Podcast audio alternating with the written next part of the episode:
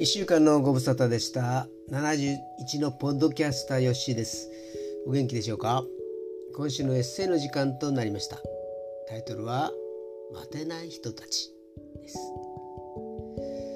昔はよく並んだものです。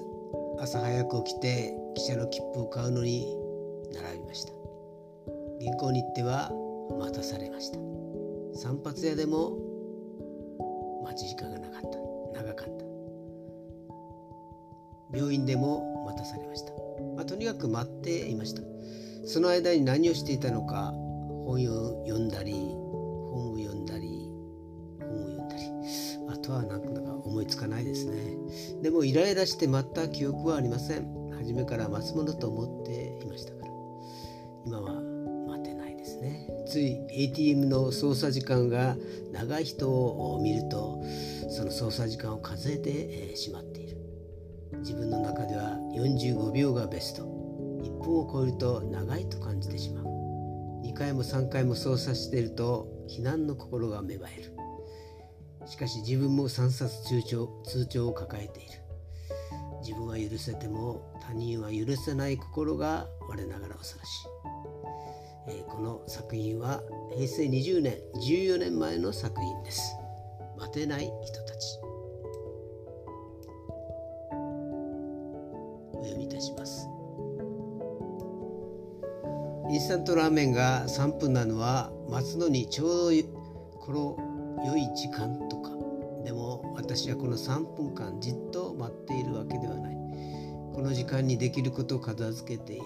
人々の生活が便利になるように人々の時間にゆとりができるようにいろいろのものが発明され進化を遂げてきた。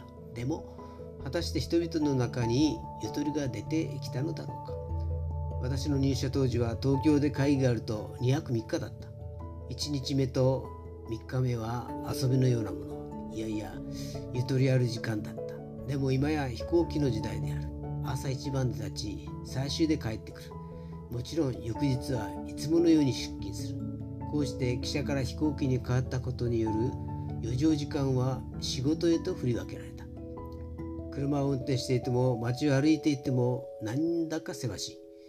右に左に車線変更しながら急いで行く車。信号は赤なのに車も人もお構いなしに通り過ぎる。と言いつつも私自らきっちりと信号を守っているわけではないのだが人が赤信号を無視すると怒り自分自身だと許している。どこかで何かが狂い始めている。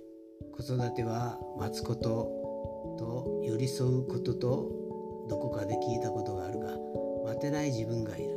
予定外のことが起きるとイライラして子供に当たってしまう。すっかり心にゆとりをなくしてしまっている。なんでだろう。やるべきことがたくさんあって忙しいから。経済的ゆとりがないため。年齢が高くなるとこうなる。それとも私自身の本質に関わるものなのか。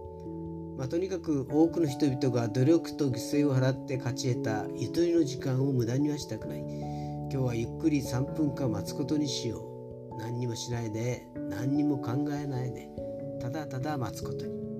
これは無駄な時間なのかゆとりの時間なのか。自分の心に問うてみる。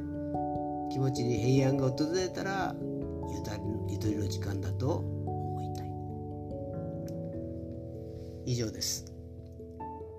時間にもお金にもゆとりがないので引きこもりの生活が続いています。